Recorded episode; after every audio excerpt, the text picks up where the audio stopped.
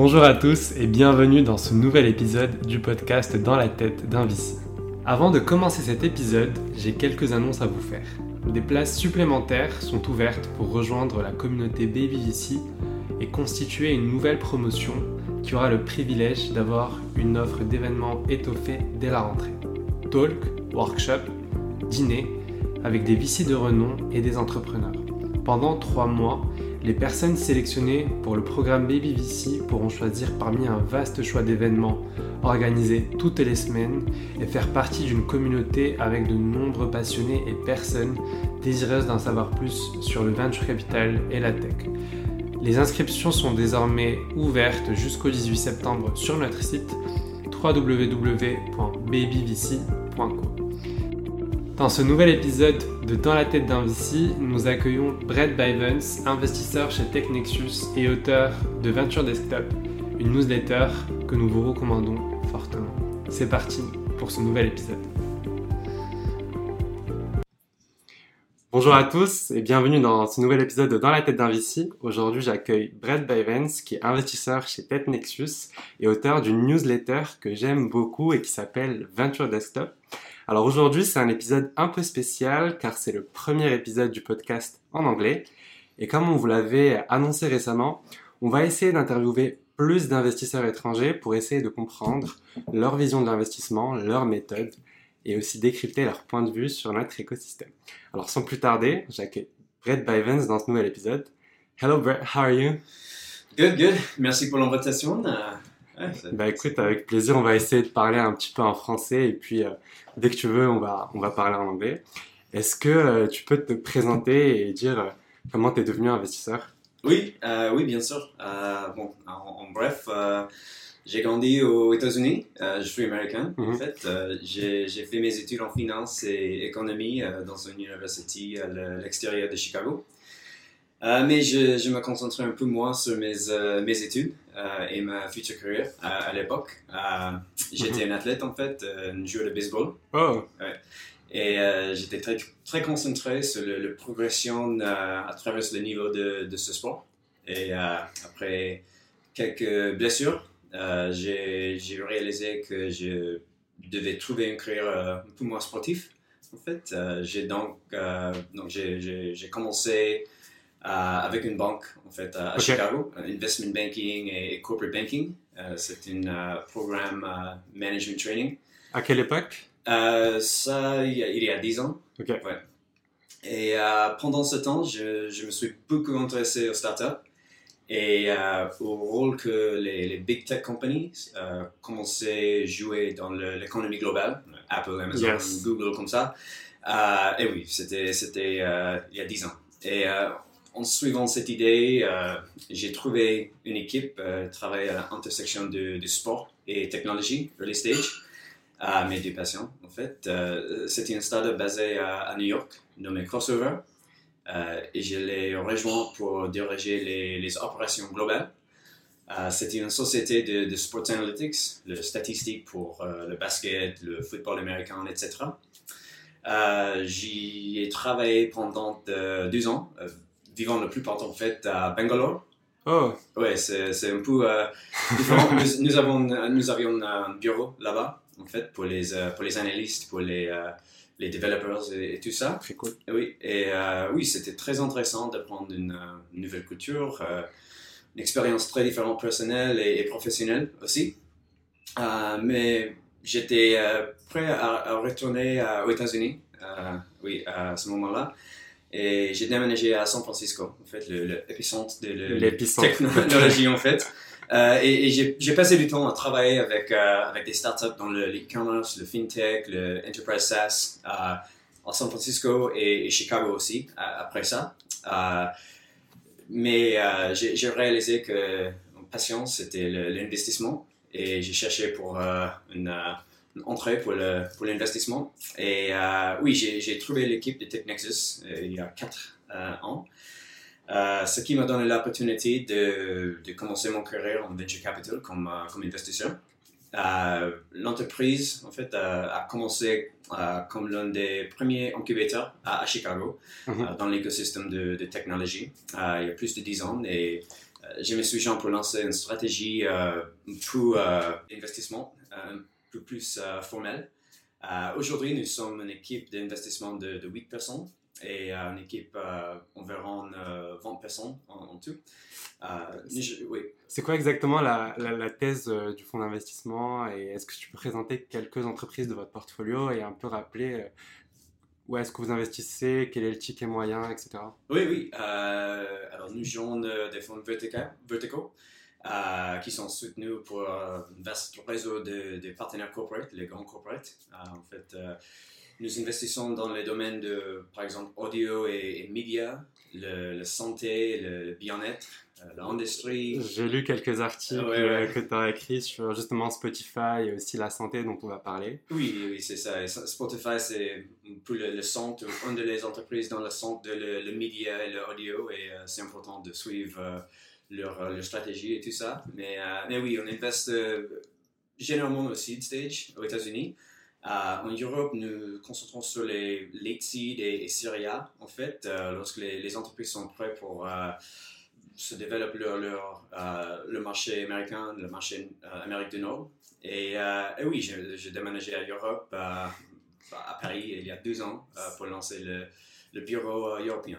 So if you mind, we can switch in English. parfait. Right? c'est mieux, c'est mieux, je crois. J'espère que euh, mon français était. Euh, I'm so impressed, actually. Mais, euh, mais non, c'est euh, bien. I'm so, euh, est mieux peut-être. I'm so impressed. so you said that TechNexus is based in Chicago. Yes. So how did you end up in Paris, and what's your role in France? Yeah, so it was a sort of a dual dual reasons, two different things. So uh, my wife is originally from France, and so it was partially that we wanted to oh, yeah. move over here with with our kids and sort of see how life was over here. Um, at the same time, it was really good timing for TechNexus. Um, I'd been following the European ecosystem for for quite some time, and the French ecosystem specifically. Was just really optimistic about where it was going and the talent and just the types of companies that were being built here. And you know, our our focus, our thesis uh, is really global. So we work, like I said, sort of with these big corporate partners who want access to the innovation ecosystem that exists around the world. And so it was a really good timing for us to start thinking about where to expand and how to how to go into new markets. And so I came over here, yeah, like I said, two years ago. Um, and really, my focus continues to be a lot on the United States. So I still, you know, work really closely with my network there, all of our portfolio companies there. Um, but I've started to really work to develop my network here oh, yeah. and find you know new new investment opportunities here. So we've we've not made any investments in France yet. I hope that'll change soon. Uh, we've made uh, a handful of investments in the United Kingdom, in Israel. So uh, we're, we're, quite active over here, but still trying to uh, still trying to work our way into some of the yeah. markets. So you, you arrived in Paris just a few years ago, and how is it being a foreigner in the Paris ecosystem, and how did you manage to fit into the tech ecosystem in Paris? Yeah, I think it's always it's always a challenge. It's an interesting challenge to try to sort of break into a new yeah, right. a new network, a new ecosystem. Um, especially, you know, I, I, just spoke in French for a while. I didn't speak French quite as well when I so when I moved here before. um, but you know, I, I, think it was really nice because, like I said, I've been sort of um, following the ecosystem closely for a number of years and had tried to make some connections with people. And I was really lucky to have a few people who really sort of helped guide me through the ecosystem, made some great connections for me. Um, and, and really just kind of connected me with the right people, I think was, was the first step. So how did it happen at the beginning? How did you meet these people?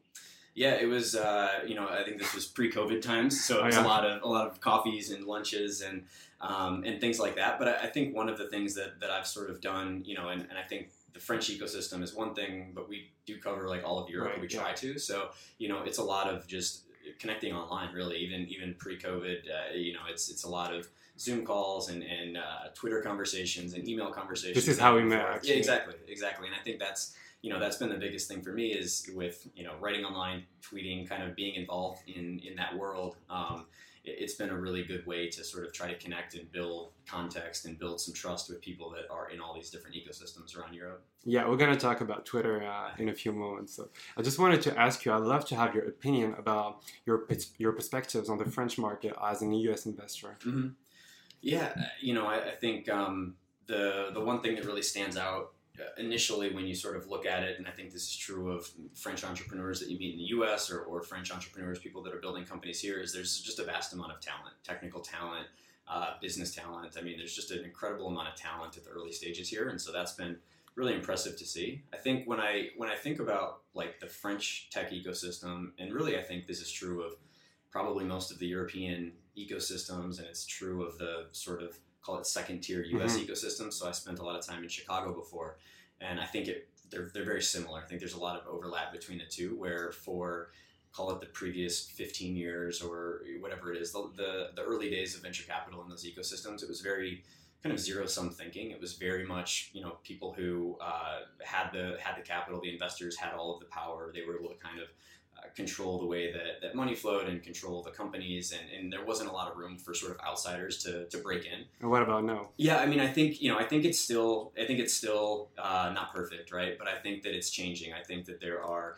you know, there we're sort of in a place like Chicago, in a place like Paris, you're on sort of the second or third turn of the ecosystem where people have had a lot of success as entrepreneurs, as operators, and so they're now starting to get involved as angels, get involved as venture capitalists. So I think that plays a big role in sort of creating more openness and more. Um, just a, just a more sort of collaborative ecosystem. Yeah, right. And so I remember Nicolas Colin saying it in one of his essays that in the US we're like second or third generation of entrepreneurs, Mhm. serial entrepreneurs, and in France we like this because we're just starting since like five or ten years to have big tech companies, Right. but we still don't have this second real generation of Mhm. uh, entrepreneurs that are doing in other companies, right? We have um, one or two or three that are doing it, but not so much, right? Right.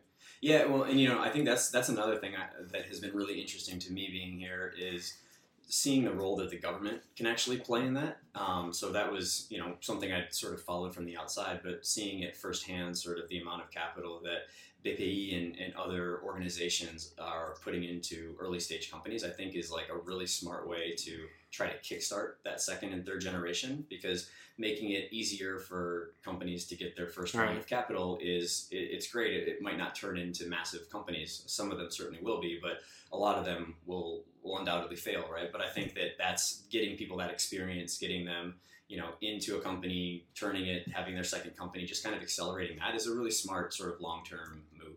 And what about the US? Can you compare uh, what government do in France for tech and what the US government does for uh, the American companies in the US? Yeah, I mean, there's really no comparison. I think that the early days of Silicon Valley famously are sort of built on government um, investment and, and the development of government-focused technology and military-focused technology. Um, I think that's you know changed quite a bit. I think France has the benefit of being a very kind of centralized country in a lot of ways, and so um, those kind of things can can happen you know from Paris, and and that can can kind of be spread throughout. But um, I think it's a lot more yeah decentralized in in the U.S. of course, and it, it's a little bit harder to sort of drive that sort of mass central sort of force for uh, for technology investment. I think there's there's initiatives that are underway, but there's nothing that is as coordinated as as what's happening here.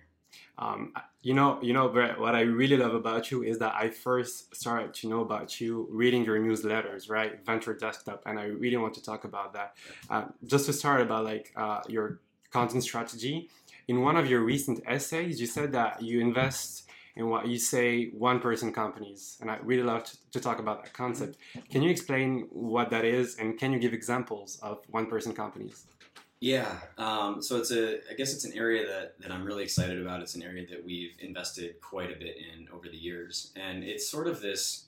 I mean, it's this trend of, you know, over the last 30 years, 40 years, 50 years, everything about creating a company has gotten cheaper. You've had sort of outsourcing. You've had, um, you know, cloud costs or, or cloud. Uh, cloud infrastructure Yeah. enabling No need for companies to, no need to to sort of scale. there's there's just yeah there's no there's no reason for companies to have to maintain core competencies for every single part of a business anymore. And that's continued to get unbundled and unbundled and unbundled to the point where individuals can now create their own business around their core skill set and the core audience that they build. And i think people sort of think of that today mostly as this idea of the creator economy the passion economy people who are doing podcasts who are uh, doing you know videos online who are maybe uh, doing e-commerce and, and selling products through something like shopify all of these different platforms that have enabled people to uh, take a skill that they have take an audience that they've built and monetize And it like paying newsletters, for example. Exactly. paid newsletters is a perfect example and i think that that doesn't stop with just pure content creation. I think that it really expands to, I mean, almost any job that, Yeah. that you can think of. I think, you know, you take a job like financial advisors, and there's millions of financial advisors all around the world working for big kind of firms. But Yeah. the, the reality is, those are very people focused jobs in a lot of ways, and there's going to be some element of, you know, technology that, that breaks that apart and, and, and hurts that industry. But there's also going to be a need for those individuals as counselors for, for people, financial advisors, fitness instructors, consultants, investors, wh- whatever it is, like all of these different jobs can be pulled away from the firm because now as an individual, you can go out and you can access all of the services, all of the infrastructure to kind of build a business around you. And so I think that's just a really, I mean, it's a really interesting kind of continued evolution of breaking apart a lot of the pieces of the firm into, into something that allows individuals to have more control over their own destiny. Definitely, and in itself, Venture Desktop is a one-person company, right? Um, and that's me, that makes me move to a topic, which is the content strategy Mhm. as a VC and Twitter. Um, I'd like to talk about content strategy from like um, your perspective. You've launched Venture Desktop, which is a newsletter where you write about exciting ideas and trends such as Zoom ver- verticalization, merits of bottom-up investing, or Spotify, as we just said. And I really recommend you guys to read this newsletter. It's called venturedesktop.substack.com. Um, my question is, why is it important for you to regularly research and write as a VC? Yeah.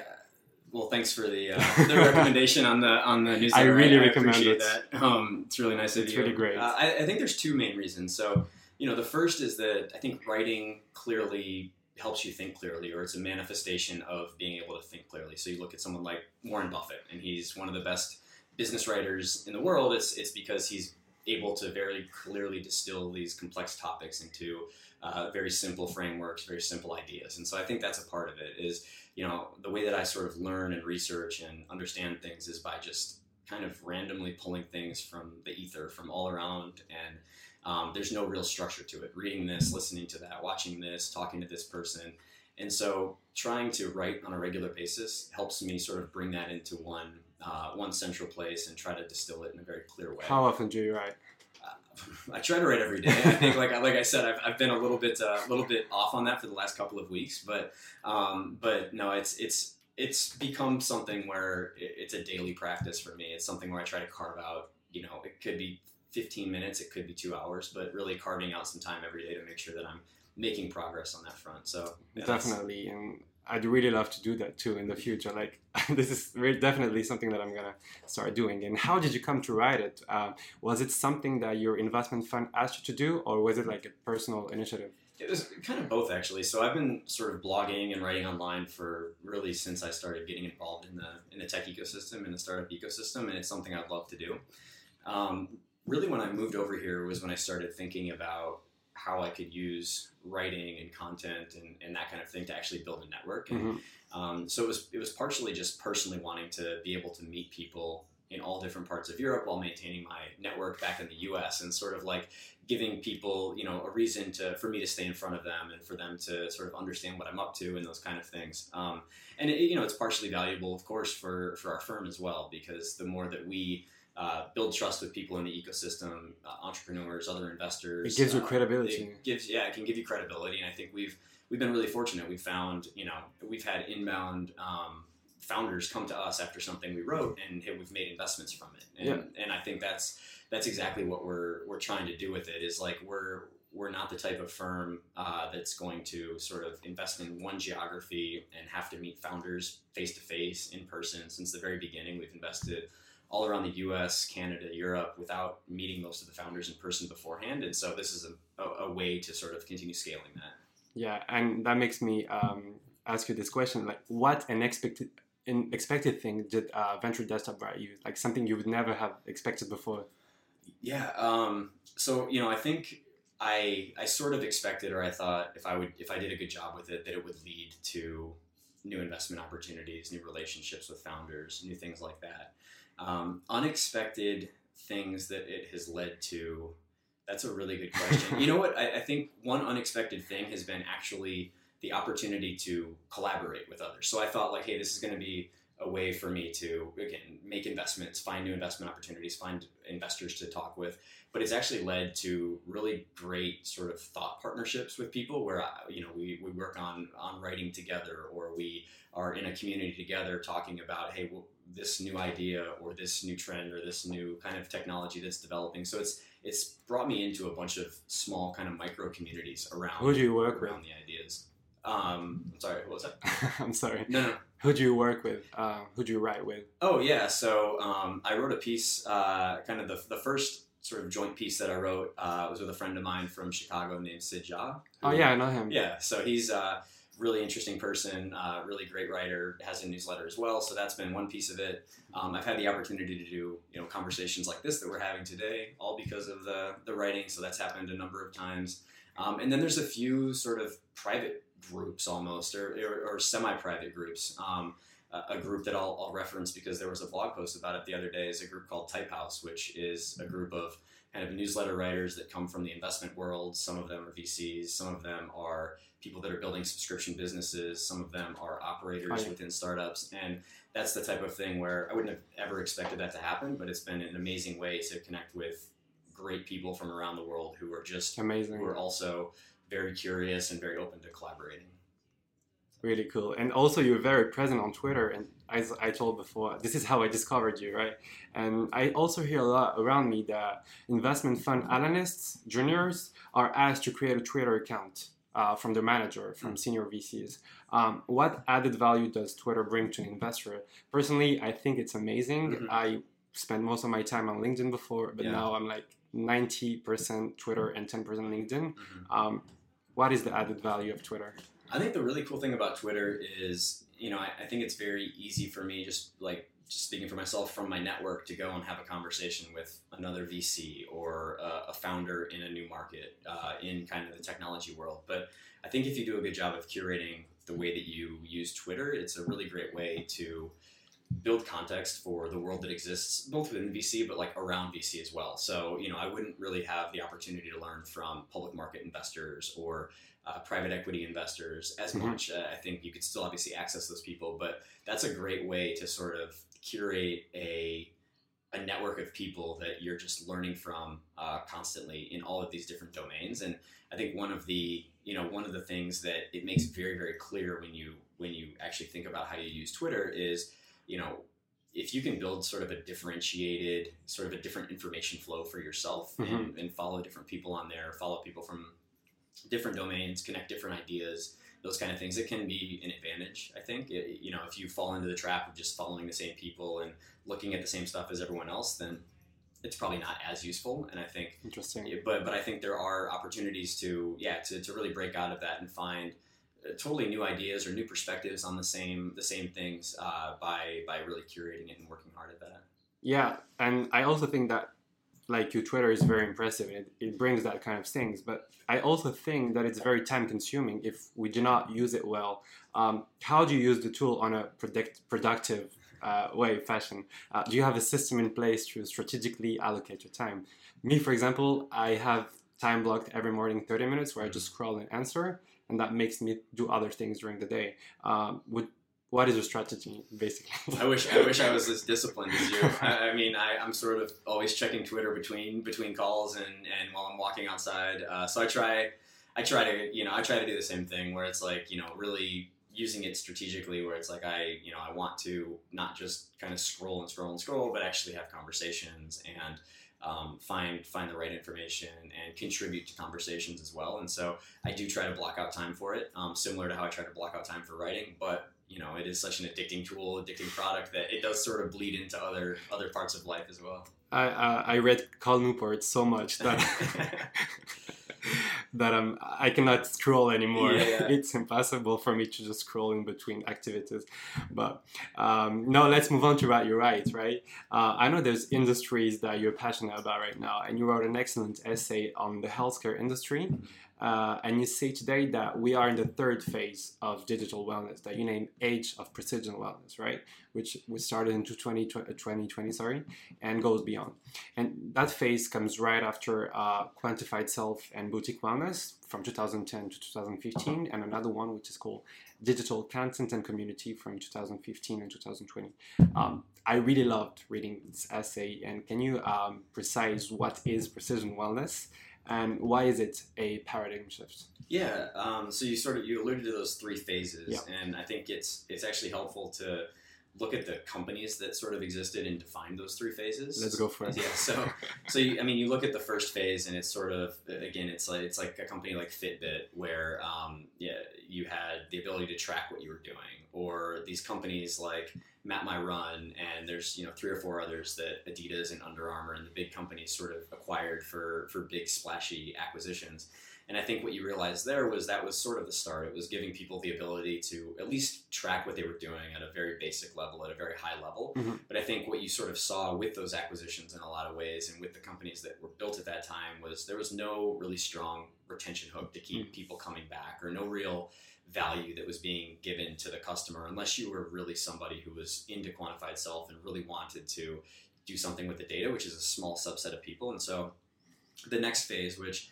you could sort of say is defined by companies like Peloton, who's obviously well known, or Strava, or all of the um, I guess hardware companies that are sort of mm-hmm. coming to market today. Mirror being acquired by Lululemon is is another big one where you know they they sort of figured out how to pair some of that basic level tracking and leaderboards and scoring and things like that with a content and community that drove engagement and drove real um, uh, sort of retention over time for the platforms. And so those two things, they, they, kind of build on each other. But what really hasn't happened yet has been uh, this intersection of consumer wellness and all of these consumer products that we're buying and using on a regular basis with real value from a societal health perspective. I think a lot of the a lot of the technologies still cater to highly educated, high income type of people who have disposable income and aren't really touching the broad sector of, of the uh, of society. And I think the other piece of it is, you know, sort of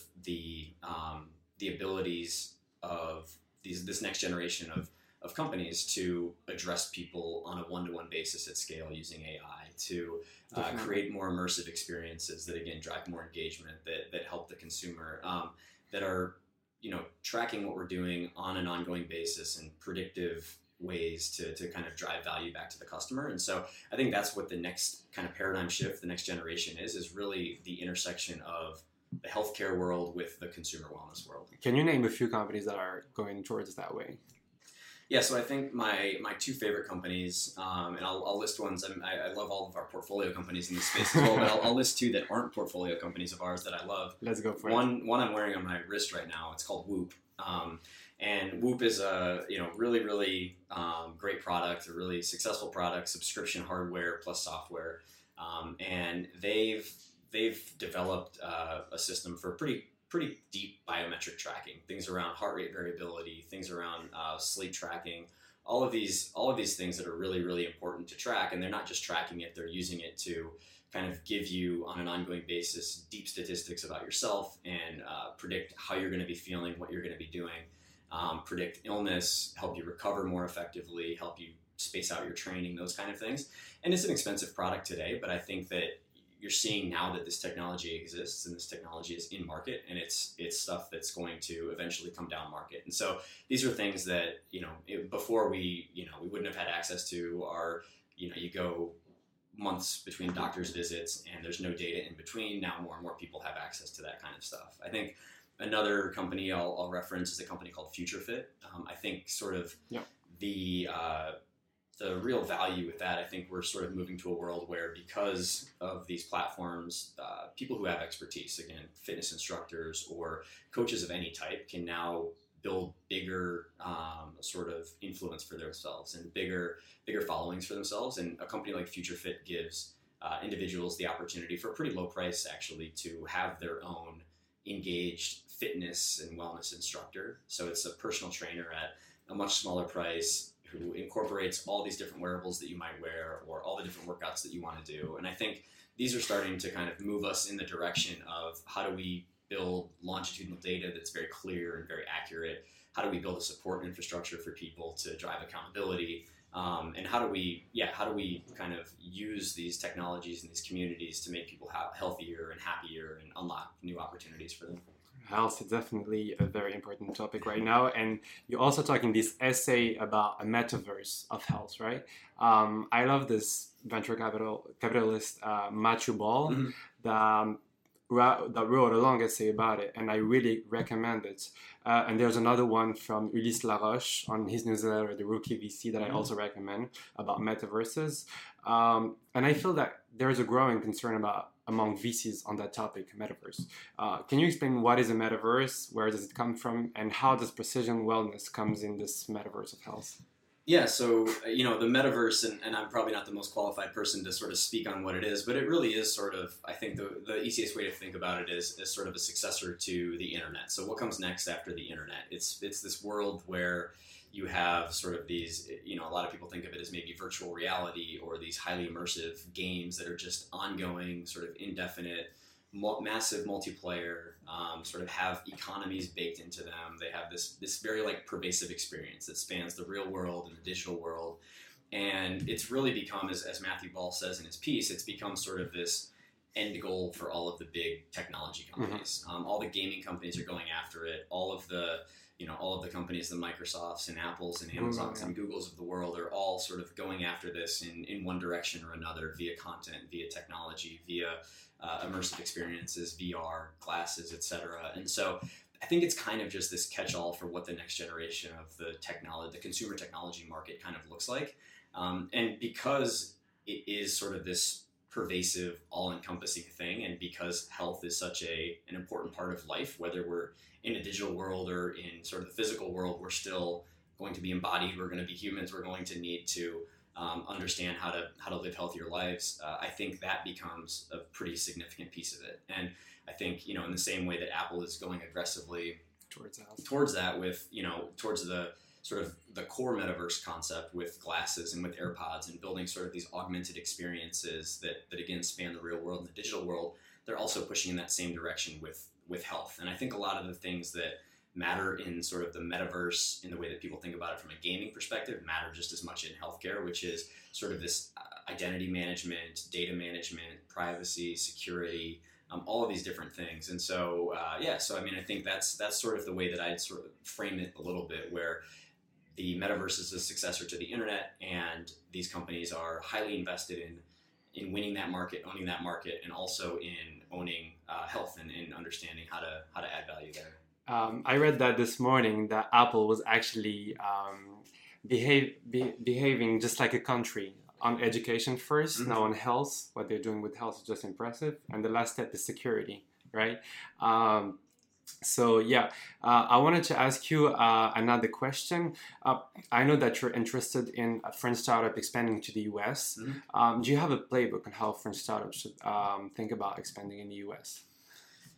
Yeah, um, you know, it, I think it's it's always tough because it is it's nuanced and it's different for every single company. I think you know one one thing that's always really important is understanding where you should land. I mean, I think that we'll see sort of how this all ends up if we all end up living on Zoom for the next five years. And I hope not. and that doesn't matter. But you know, I think the the U.S. just like any country, but very very true in the U.S. is that it's a you know the, the different places that you can go all have strengths and all have drawbacks. And you know, I think the first inclination of, of a lot of people is oh, I should go to Silicon Valley because that's where technology sort of epicenter is, or maybe I'll go to New York because the time zone is different. But I think that there's actually um, there's different ways that, that companies can sort of play that. If they're an enterprise company, if they're maybe an industrial company, uh, maybe it doesn't make sense to go to one of those places or another. So, you know, I think that's that's one thing. Is really trying to understand all the different ecosystems in the United States that exist and finding the one that aligns most effectively with the type of company that you're looking to build.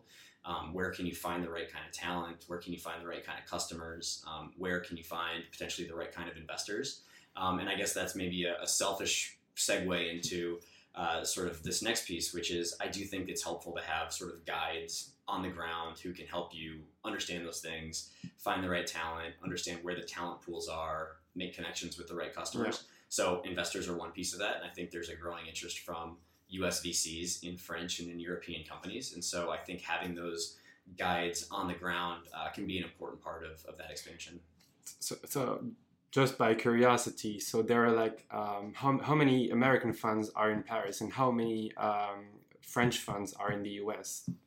That's a good question. I actually don't know the answer yeah. off the top of my head. I mean, I think that you're seeing, um, in a, you know, I think most most of the American funds don't have maybe a presence on the ground, but they'll have partners who have maybe done business in France in mm-hmm. the past and focus on it a little bit. Or, you know, I think I definitely see most of the call it Series A, Series B firms in the U.S. that have a pretty big presence or big big teams are are putting people specifically on different geographies in Europe and focusing specifically in Europe and trying to make connections with people in the ecosystem in Europe.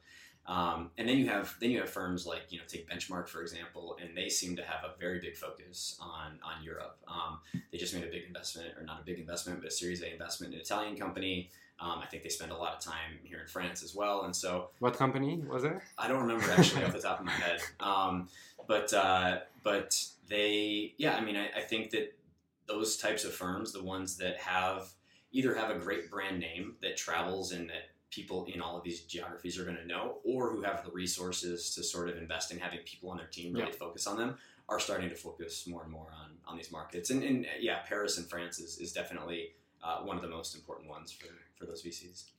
Yeah. Last questions. I have two more questions for you. Okay.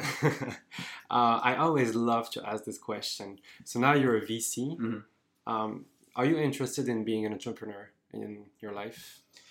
Yeah, absolutely. Um, you know, I think the way I always think of it personally is, you know, whatever whatever direction my career takes long term, it's always going to be sort of weaving back and forth mm-hmm. between helping, you know, between investing in companies and helping build companies. And uh, so, yes, I, I think absolutely want to be a part of that. And I think it's, you know, it's hard not to when you're talking to entrepreneurs every day. You're seeing portfolio companies out there building, and it's frankly like quite inspiring. It, it's sort of it pushes you to you know to, to try to develop new ideas to to yeah to, to sort of dream about that so yeah absolutely i think that's that's definitely always in the back of your mind and i think it, yeah it definitely should be that's also something i'm really thinking about mm-hmm.